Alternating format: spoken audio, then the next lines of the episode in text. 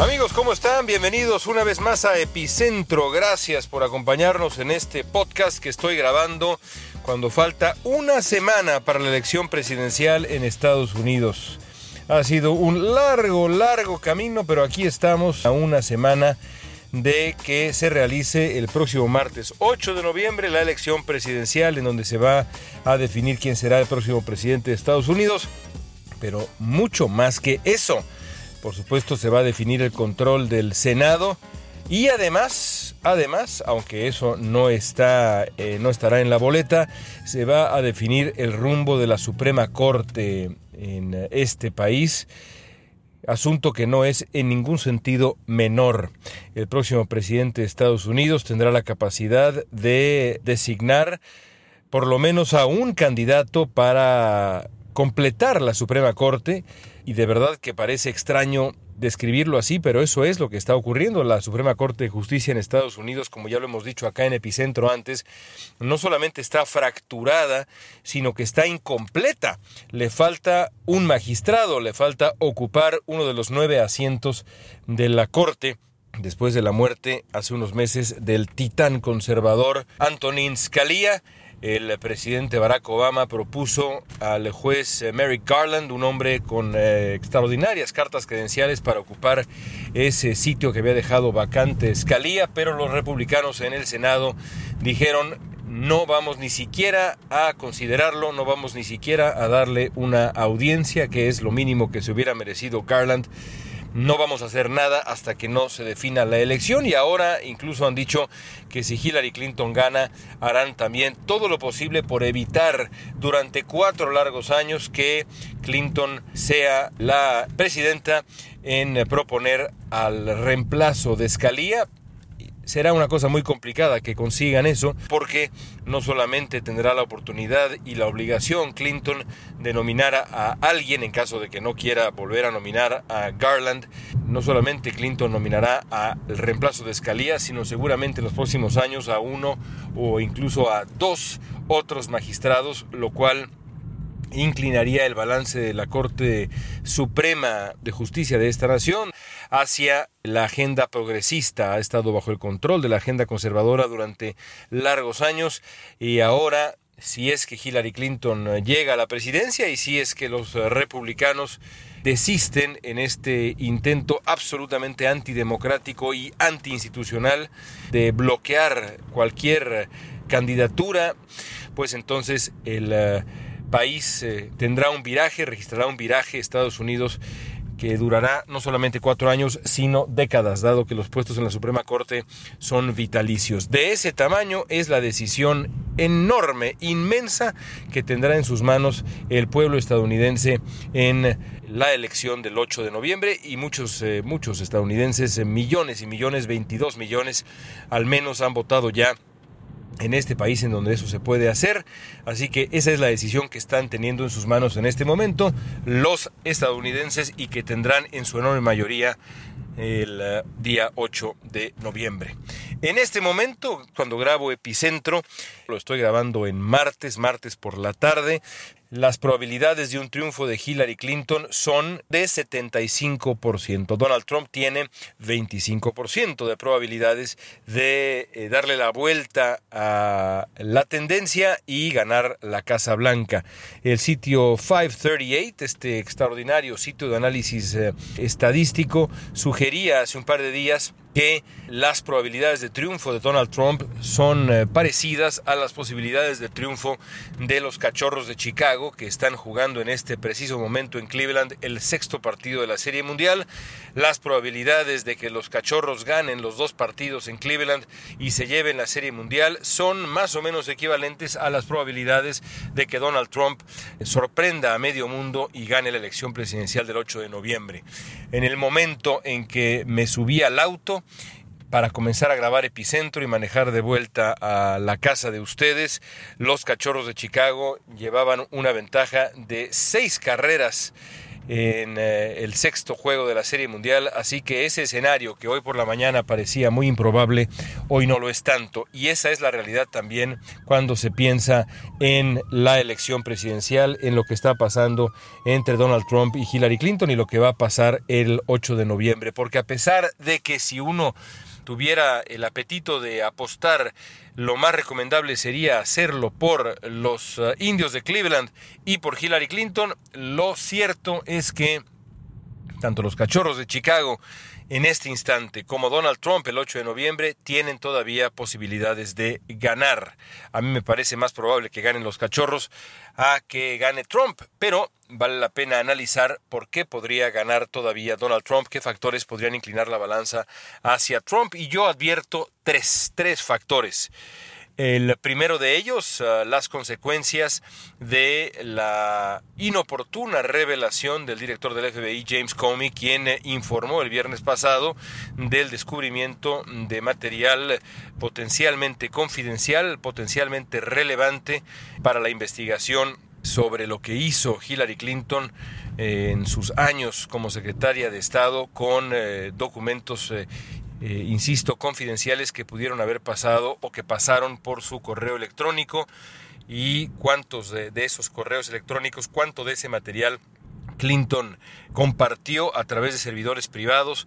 Ha sido un debate largo, hace algunos, eh, algunas eh, semanas, quizá ya meses, si no me falla la memoria, el propio James Comey criticó severamente a Clinton, pero nunca llegó al grado de recomendar que se le presentaran cargos criminales a Clinton. Pero ahora, faltando 10 días, el viernes pasado para la elección, Comey, como seguramente ustedes saben o recuerdan, informó que se había encontrado en este dispositivo electrónico propiedad de Anthony Weiner, esposo del brazo derecho de Clinton, Uma Abedin, eh, su asesora, su consejera, casi su segunda hija, como la propia Clinton la ha descrito, en ese dispositivo electrónico que pertenece al polémico excongresista Anthony Weiner, hoy investigado por intercambiar mensajes con contenido sexual con varias mujeres, entre ellas una chica menor de edad. Ese es exactamente el material que está ahora siendo investigado y que está en el centro de esta revelación, que es peligrosa para Clinton no porque se vaya a saber mayor detalle de el material que contiene el famoso dispositivo electrónico, la famosa computadora de Anthony Weiner, no porque se vaya a saber esto antes de que se realice la elección del próximo martes, sino porque el anuncio de James Comey podría convertirse en la última palabra de la campaña. Y me explico, en una discusión, en una negociación y en una campaña electoral es absolutamente fundamental ser dueño de la primera y de la última palabra.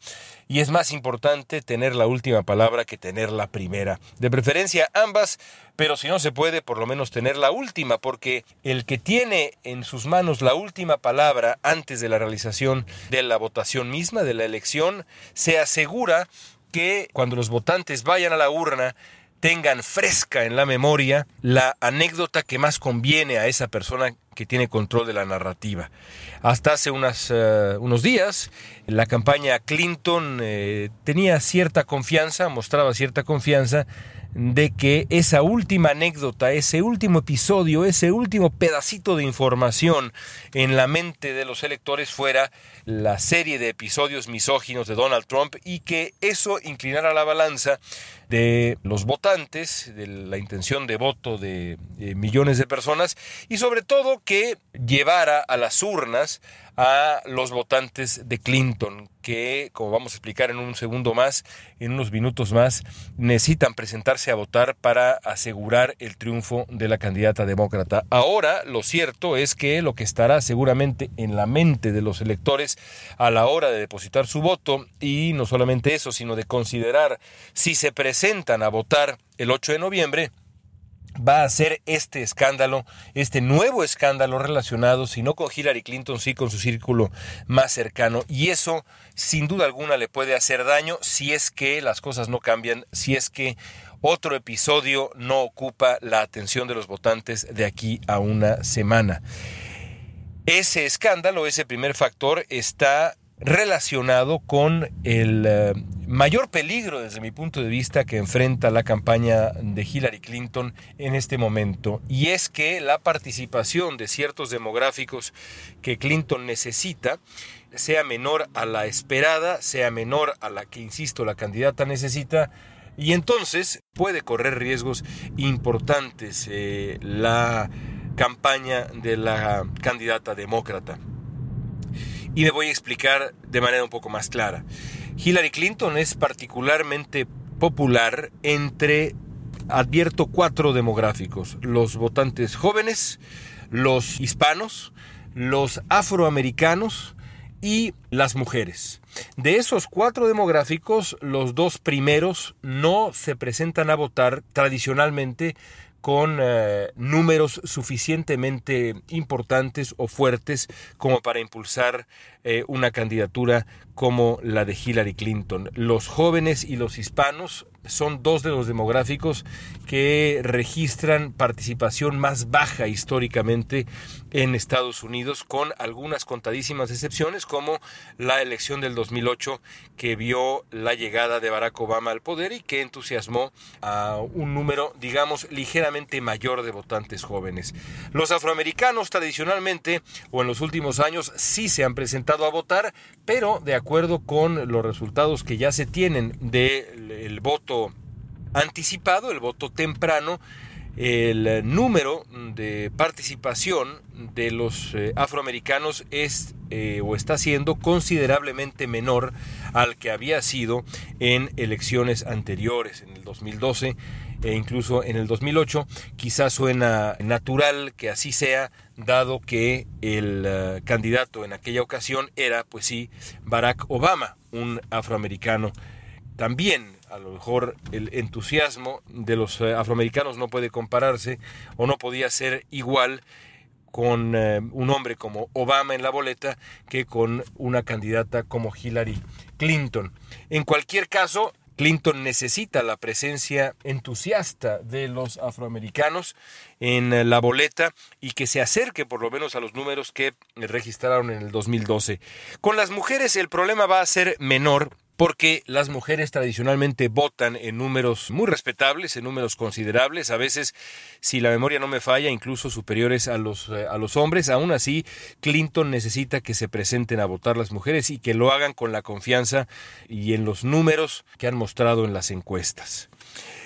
En cambio, Donald Trump confía sobre todo en el voto blanco sin educación universitaria de mayor edad. Votantes, y esta es la mala noticia para Hillary Clinton y la buena noticia para Donald Trump, votantes que gustan de participar en las elecciones. Cuando uno analiza las cifras de participación electoral de ese demográfico, de ese grupo de votantes, se da cuenta que tienen eh, históricamente registros eh, altos, registros de participación particularmente altos. Si a eso sumamos la posibilidad de que haya un eh, número suficientemente grande de votantes blancos con educación universitaria que se presenten a votar por Trump, entonces la elección podría cerrarse y de ahí llegamos al tercer factor que podría inclinar la balanza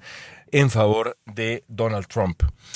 Las encuestas han registrado un eh, apoyo ciertamente bajo para Trump entre los votantes blancos con educación universitaria, sobre todo los hombres,